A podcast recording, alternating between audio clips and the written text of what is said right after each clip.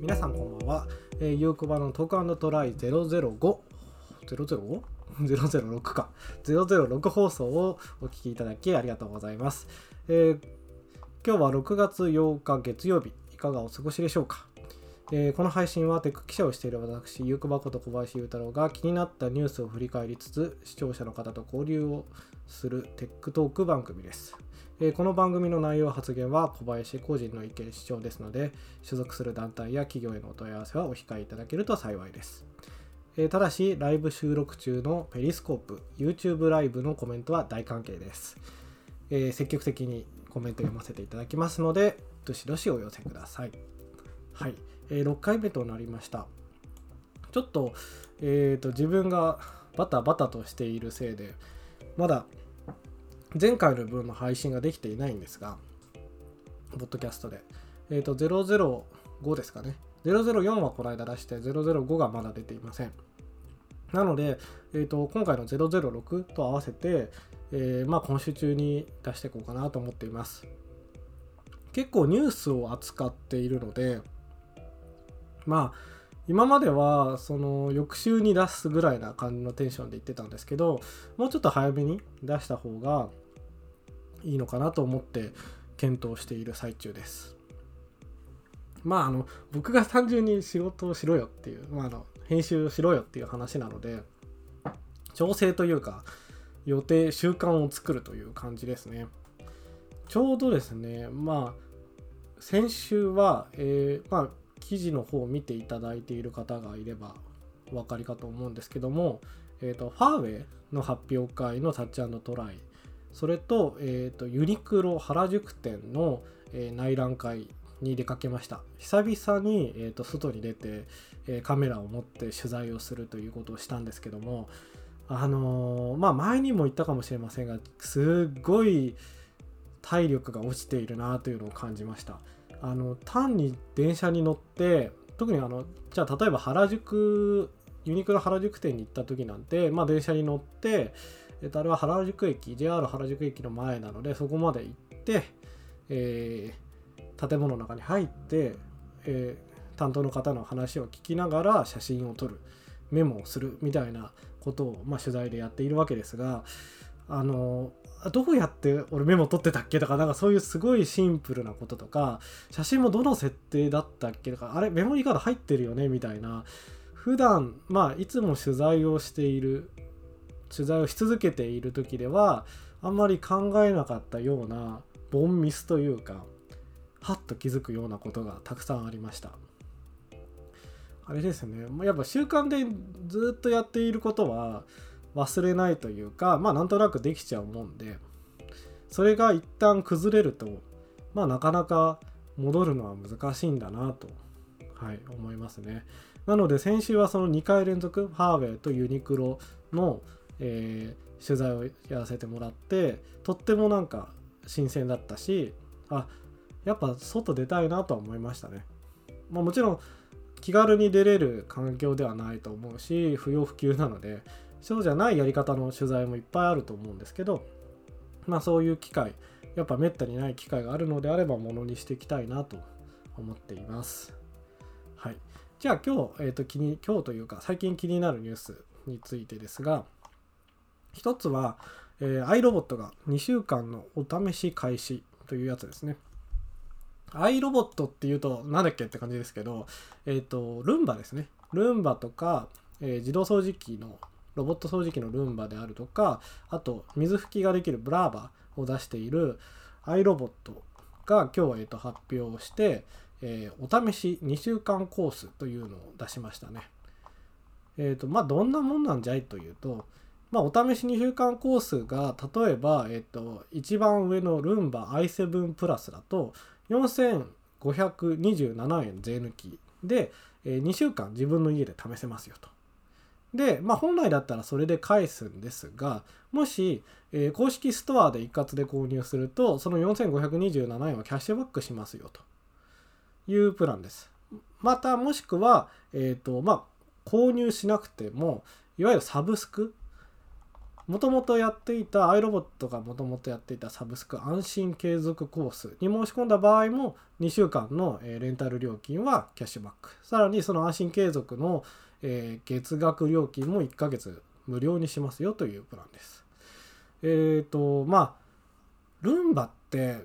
皆さん使ってますかね？実は僕の家には w i f i につながらないルンバちょっとお安いルンバが家に1台あります。あの掃除をする時に自分は例えば畳の部屋とかうちにはあるんですけど畳の部屋は自分で掃除しますが、まあ、なかなかちょっと古い家なので段差があるんですよねルンバくんそこまで入ってこれないのであの、まあ、ルンバくんに任せれるとこはルンバくんに任せてそうじゃないところは自分で掃除をするということを普段からやっているんですがまあ便利ですよね。あのやっぱやらなくてもいいしまあ多少ちょっと埃が残るというかまあうちが汚いのが問題なんですけどルンバ自体に埃がついててその埃をなんかルンバがずっと引きずっていくんですよね。でそれをなんかポツンとそのまま落としちゃって本当だったらまたそこに来た時にその埃を吸ってくれればいいんですけど残念ながらあそれで終わっちゃうって続きがたまにあってなんかでかい埃が床にポロンと落ちてるみたいな、えー、ことがよくあるので完璧に綺麗になるってわけでは決してないんですがでもやっぱり気楽ですよね。あの大部分のところは任せてあの細かいところとかまあルンバが入れないところは自分で掃除をするってやるとまあ単純に人一人分ってほどでもないのかなわかんないですけど、まあ、とりあえずあの動ける人同時に動ける、えー、人が増えるという感じになるので掃除の時間が短縮されるかなと思います。まあもちろん家電とか家電というかまあその家具とか多いお家だったりまあうちみたいにちょっと古くて段差が多いお家だとなかなか、えー、使いにくいとは思うんですけどまあ全部を掃除できなくてもいいのかなとそういうふうに個別個別で、えー、使っていくならありかなと思っています。でそうだから僕 w i f i に接続したいんですね。うちあの絶賛スマートホーム強化期間というか もうなんだろうなるべく新しい家電を買う時はまあキッチン家電とかちょっと別かもしれないですけど新しい家電を買う時は買わないと。スマート家電以外買わないというのを実はちょっと心に決めているところがございまして。そう。なので電球とか一つ買うにしてもこれ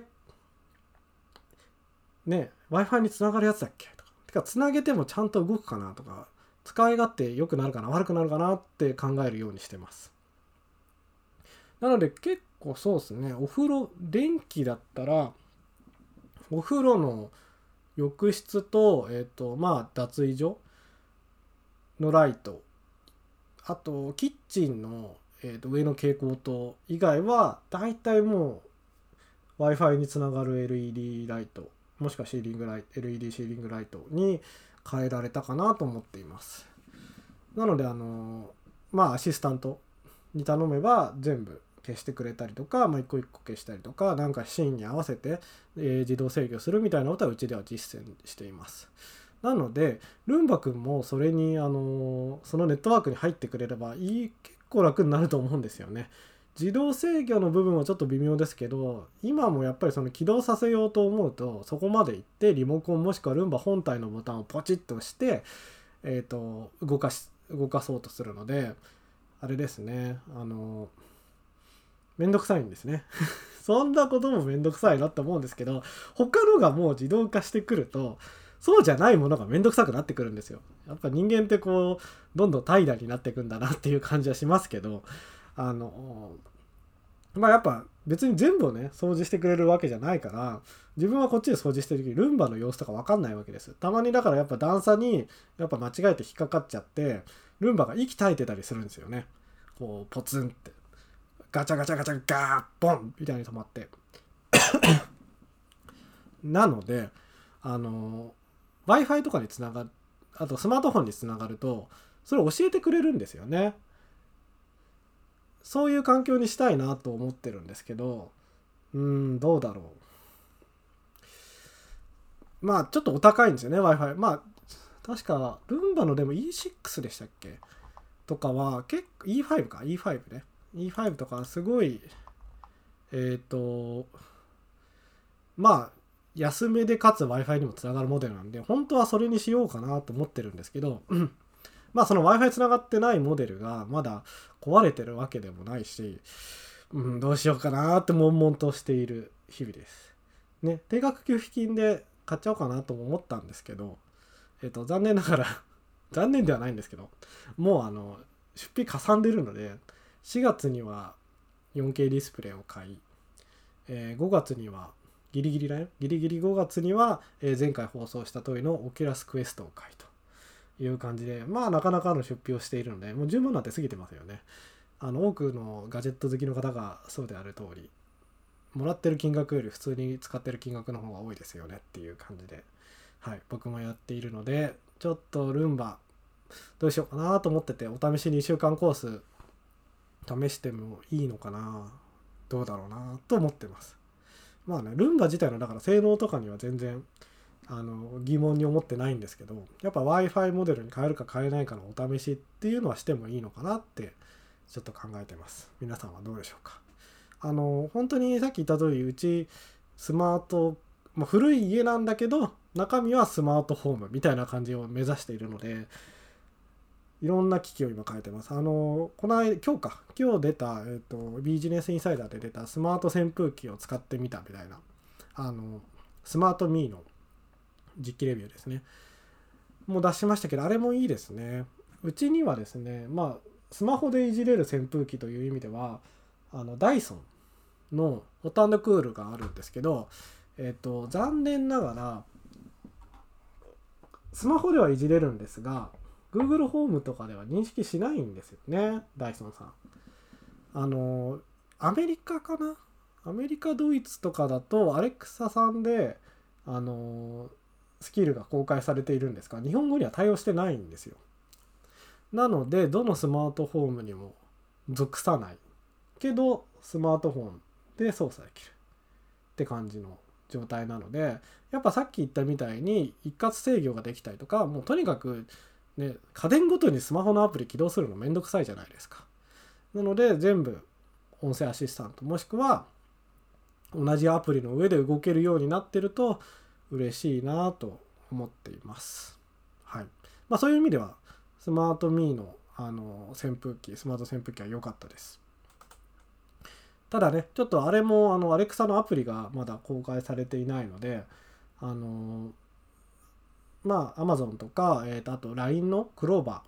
ーとか使っている人にはちょっとまだ進められないなという気はしています。まあ時間の問題だとは思います。特にあのアレクサのアプリはちゃんと、あ、スキルか、スキルはちゃんと、アメリカ版、あの、英語版はもう公開できているので、まあ、日本語版来ない理由はないんだろうなと思っています。はい。というわけで、最近気になることは、スマートフォーム、アイロボット、と、まあ、スマート扇風機についてでした。はい。ちょっと今日駆け足ですけども、えっ、ー、と、本題に行きたいと思います。えー、今回のタイトルは、えー、2020年6月版積みゲー事情。はい。初めてですね、なんとか版、何年何月版みたいなのを言ってみました。えっ、ー、と、つまりこれは何度かやりたいと思っているようなネタです。はい。僕、ゲーム好きなんですけど、あの別に媒体問わず媒体というかこのそのプラットフォーム問わずあのコンソールでも、えー、スマートフォンでも携帯ゲームゲームまあ何でもかんでもゲームは基本的に好きです。アナログゲームも。なんですがまあやっぱり大人になって社会人になってゲームやる機会ってぐっと減ってるなとは思っていてまあおこれ楽しそうと思って買うんだけどなかなかエンディングまでいかないとかそもそもプレイしてないみたいなことってまあ皆さんもあるかもしれませんが僕は全然あるんですね。でえっ、ー、とまあなのでこう何度か振り返っていきたいなと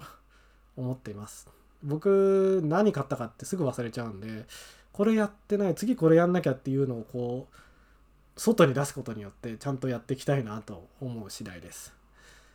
えっ、ー、となので、えー、今何やってるか何やってるかというか、まあ、この話しようと思ったのが、そもそも最近積みゲーを一つクリアしたんですよ。えっ、ー、と、何をクリアしたかというと、任天堂 switch 版の、えー、チョコボの不思議なダンジョンエブリバディというのを、えー、クリアしました。このゲームなんですが一応最新作みたいなことを去年言って発売したんですけど中身は、えーと、Wii のチョコボの不思議なダンジョン時忘れの迷宮が元になっていてなんと2度目のリメイク作品なんですよね一度、えーと、DS?3DS? まあ、どっちかで、えー、リメイクをして、えーとまたスイッチでリメイクをしたとで DS 版から結構除いている要素もあるのででまた逆に加えた要素もあるのでまあ最新作って言ってるのかなとは思いますがストーリーメインのストーリーのあたりは多分大きくは変わらないはずですで僕ねこれやった理由がそのチョコボの不思議なダンジョン大好きなんですよあのー、まあスクエア・エニックスなんでそうチョコボは確か FF だよね。そんこうすぐ出てこないぐらい僕ね、ファイナルファンタジーやったことないんですよ、一回も。本当に一回もやったことなくて、ゲーム好きなのにって感じなんですけど、やったことないんですよ。なんで、FF に出てくるチョコボはよくわかんないんですが、でもチョコボの不思議なダンジョンに出てくるチョコボは可愛いから好きなんです。あの、PS 版の1と2ももちろんやってますし、で、まあ、Wii 版で出た時もやろうかなと思ったんですけど、なかなか機会を逃してしまって、ようやくスイッチ版で、あ、またチョコボに会えたっていう感じで買ったんですよね。で、買ったのが、2019年5月っていう風に、えー、マイニンテンドアプリには書いてあって、まあ、実にね、1年越して、1年越しでクリアしたっていう、うん、どんだけ長いんだよと。えーと、ストーリー自体はそんな長くないんです。あのもちろんやり込み要素まで含めれば多分終わらないぐらいなんですけど公式ホームページに書いてあったのが1000回遊べるって書いてあったんでうん1000回はさすがにちょっと辛い他のゲームもやりたいんですけどまあでも、えーとまあ、そのぐらいやり込み要素の強いゲームで、まあ、今回はメインストーリーをクリアしましたという感じです。あのすごい懐かしかったです。あのまあプレイスタイルみたいのは基本の部分はあまり1と2と変わらないので、まあ、ただバディシステムとか言ってあの主人公以外のキャラを 2P に当てはめたり CPU に当てはめたりして2人プレイができるみたいなそういうシステムもあったりしてお結構違う部分もあるんですけどまあ例えばダンジョンが入るごとに、えー、と変わるとかまああの風来の試練とかが元ですからね。あのまあそういうのだったり、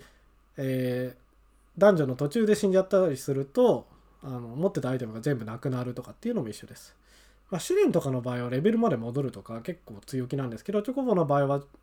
えー、今作では優しくて、えー、死んでもレベルは戻らないし、えー、装備してるアイテムはなくならないと。ただし、えそこまでに稼いだギルとか、まあ、お金ですねお金とか、え装備してないアイテムは全部なくなるっていう感じでした。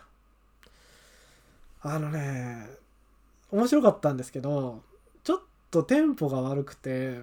主にテンポが悪い理由はあれなんですよね。ロードが長いんですまず。スイッチなんで SSD とか変えればいいじゃんとかいうのは聞かないのでまあとにかくロードが長い。でロードが終わったとしてもまあどんどんダンジョン進んでいくじゃないですか。その中で一つちょっと特徴的な罠が罠というか異常ステータスがあってドンムブってやつがあるんですよね。でドンムブって何って思うんですけど毒とかなら分かりやすいですけどドンムブって何って思うじゃないですか。ドンムブってドンとムーブなんですよね。つまりその場から動けないっていうもうね本当に動けないんですよ。その1マスからあのやったことある人は分かると思うんですけど、チョコボのシェアダンジョン、基本1マス1マスでどんどん、チョコボが一歩動くと他の人も、他の、えー、モンスターとかも一歩動くっていうシステムなんですけど、本当にその1マスが動けないんですよ。で、敵倒す、それを動けないだけで、えーと、その場から動けないだけで別に攻撃とかできるんです。魔法でもいいし、蹴りを入れることもできる。でも、とにかく動けない。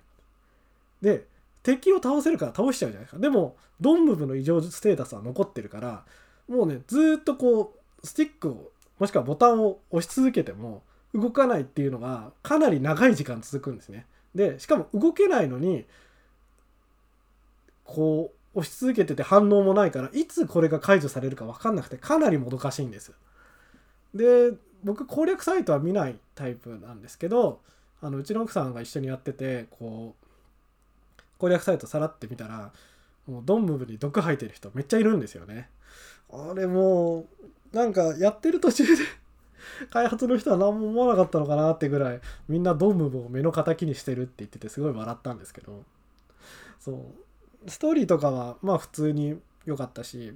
あとあの1とか2とかのキャラクターもあのヒーロー出演していてあのすごい懐かしい気分になりました。本当そこだけ取ればいいゲームなんですがあの本当テンポが悪いっていうところが感想ですね。まあでも本当クリアできて良かったです。こういう感想も抱けないですね。クリアしないと。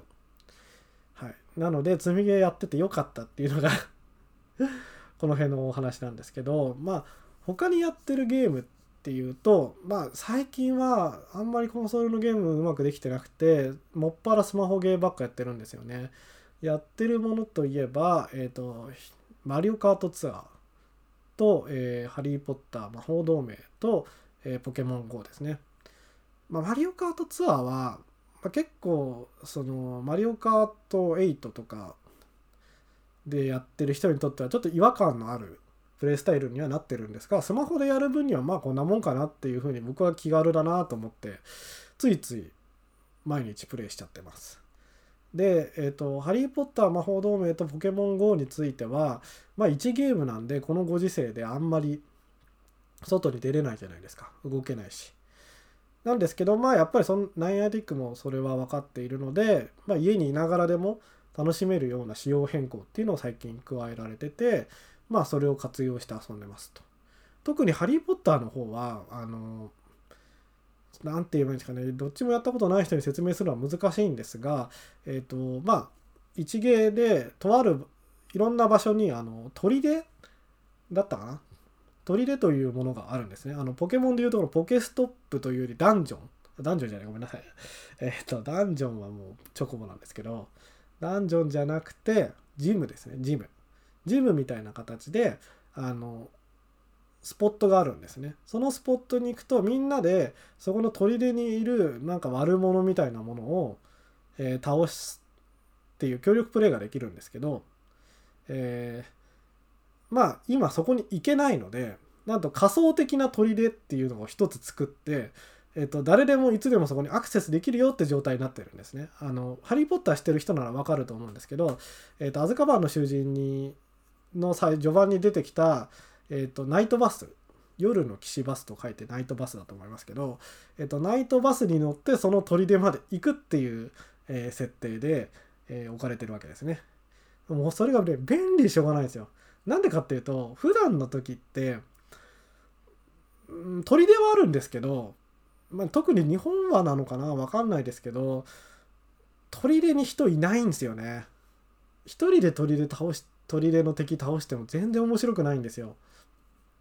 まあ面白くないっては言い過ぎだけど、まあなかなかやりがたいもないし、ボーナスももらえなくて効率が悪いんですよね。でも、あの今ならそのナイトバスに乗って共通の砦にみんな飛んでくるので結構な確率で最大5人の協力プレイができるわけです。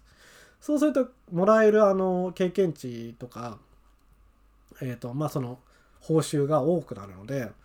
あのずっとこれやってくんねえかなとちょっと思ってる次第です。いや動けよって感じなんですけどあの1ゲームの本筋としては。まあでも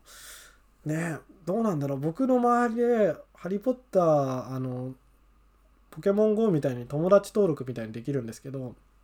友達登録してる人みんなやってないですからね。全然やってない。なんでかってなんでわかるかっていうとまあログインのやつも更新されないしギフトを送り合えるんですけど僕が送ったっきり誰も返してくれないですからね。受け取ってもないし。なのでそう誰もやってないんだなとでもまあそうかでもそれだと悲しいよな。僕の周りだけだといいなと思ってこの間ツイッターであのハッシュタグ付きでつぶやいたら何個かいいねもらえてあ別に日本でね誰もやってないってわけではないんだなっていう気はしています。ただ残念ながら僕の友達の中にはあんまりいないと。ポケモン GO の方がまだやってる人が多いっすね。ポケモン GO もだから並列して僕はやってます。はい。はい。で、まあ今回の話題積みゲーなのでそういうのをやりつつ、まあゆっくりやるようなゲームをやろうかなと思ってるんですけど今度やろうと思ってるのは、えーとまあ、この間買ったオキュラスクエストの中のゲームはそうですけど、えー、と加えて今更かよって感じなんですけどペルソナ5をやりたいと思っていますアニメは見ちゃったんでストーリーは分かってるんですけどあのしかもちょっと前にペルソナ5の何て言えばいいんですかねあれリメイクというか新作が出たじゃないですか。ロイヤルだったっけ ?P5R とかだったと思いますけどあのロイヤルじゃなくて無印ペルソナ5をやってみようかなと思っています。理由は簡単で買っちゃったからなんですよね。買っちゃって PS4 にダウンロードしてあるんですけどまだほんと一回も開けて開けてないっていうか起動させてない。なのでそろそろやんないとなと。いやいっそのことロイヤル買ってどっちもやっちゃえよって思うんですけどうんまあ追加で買うっていうかもったいないよね初回のやつと思ってとりあえずペルソナ5やろうかなと。無印やろうかなと思ってます。ペルソナシリーズは結構馴染み深くてペルソナ3と4はやってましたと。でどっちも PSP と PS ビータでやってたんでその頃僕大学生ぐらいだったからまあその通学の時間はずっとそれやってるようなイメージでした特にあの、ペルソナ4に関しては、ペルソナ4ゴールデン ?P4G でしたっけ ?P4G でちゃんとプレイしたんですけど、まあ、その時確かね、ビータが出てからちょっとしたぐらいだったんで、P4G のディス、その画面って結構、画面というか絵作りってすごい明るいんですよね。あの、P4G のテーマは黄色だったかな。P、そう。ペルソナ4が黄色で、ペルソナ3が青。で5が黒赤みたいな感じなんですけど、まあ、黄色黄色がすっごく綺麗でビータって有機 EL だったじゃないですかあの PSP が液晶で PS ビータが有機 EL になってまあ何がそんなに変わんのかなって僕最初にビータで最初に買ったゲームがかまいたちの夜だったんであんまり綺麗に思わなかったんですけどでもペルソナ P4G を買った時は買ってプレイした時はうわこんな画面綺麗なんだってすげえ感動したのを覚えてます。でもうそのままのめり込んで一気にプレイしちゃった懐かしのゲーム懐かしとか思い出のゲームなんですね。なのでペルソナ5もすごい評判はいいじゃないですか。ファンもいるしあのユーザーインターフェースも特徴的でめっちゃ面白いなと思ってる思ってます。なのでちょっとこれはプレイしなきゃと思っていたんですが積んじゃってるんですよね。なのでまあせっかくこう、まあ、時間もできたことだし積みゲー解消したいなと思ってます。まあ今回2020年6月版積みゲー事情なので、じゃあこれ7月にやるかとか8月にやるかっていうのはちょっと進捗次第ですけども、まあ何度かプレイしたいなと。あの、ペルソナ自体もかなりやり込み要素の多いゲームなので、それも全クリみたいにするのはちょっと辛いとは思うんですけど、まあストーリー全部見るとか、えっ、ー、と誰かの親密度をマックスにするとかそういうところはやりたいなと思っています。案外ね僕ゲームのことをつぶや、まあ、たまにつぶやくぐらいだったので、まあ、ゲームのことをもうちょっとプライベートアカウントとかでつぶやいたり、まあ、あとスマホゲーみたいなところに関してはお仕事アカウントでつぶやいたりしていこうかなと思っているのでもしあのお友達になりたいなってもういいぞという方がいればあのメンション飛ばしてくれればもしくはあの僕ダイレクトメールを開けているのでダイレクトメールいただければあのフレンドコードをお送りしますのでぜひよろしくお願いします。はい。ということでえっ、ー、と今日もいい時間になってまいりました。えっ、ー、とまあいつもは結構真面目な話というか 真面目うん。あのニュースっぽい話をしているんですが今日はまあちょっとプライベートチックなゲームの趣味の話をしてみました。あの他にもまだや積んでるゲームあったかな。うんまあ厳密に言えばあるんですけどもうやらないだろうなっていうのは除けば多分あとはペルソナ5ぐらいだと思うんですけどそれクリアしたら次何しようかなとかって考えるといろいろワクワクしますね。本当はチョコボをクリアしたらポケモンの剣立てをやろうと思ってたんですけどあのスイッチライトと一緒にね本当はやろうと思ってたんですよ。でもスイッチライトがあの在庫切れ 在庫品薄になっちゃったんでちょっとこれ計算外だったなと。あのうちはまあ2人家族なので、まあ、どっちかがプレイしている時にどっちかが別のゲームプレイできるようになったりとかできるといいなと思っているんですね。だからもう一台スイッチ、まあ、特にライトが欲しいんですけどちょっと買うタイミングをミスったなと。やっぱりね他のガジェットと一緒で買おうと買いたいなと思った時に買わないと機会を逃しますね。こういうものは。あの反省です。はい。というわけでえっ、ー、と今日はそんな感じでゲームの話にしました。えっ、ー、と次回はまた来週かな？ぐらいにやろうと思っています。ちょっと今週来週は時間があるのでもしかしたらゲリラ的に何かやるかもしれませんが、えー、まあ定例放送としては来週月曜日に皆さんとまたお話ししたいと思っています話題どうしようか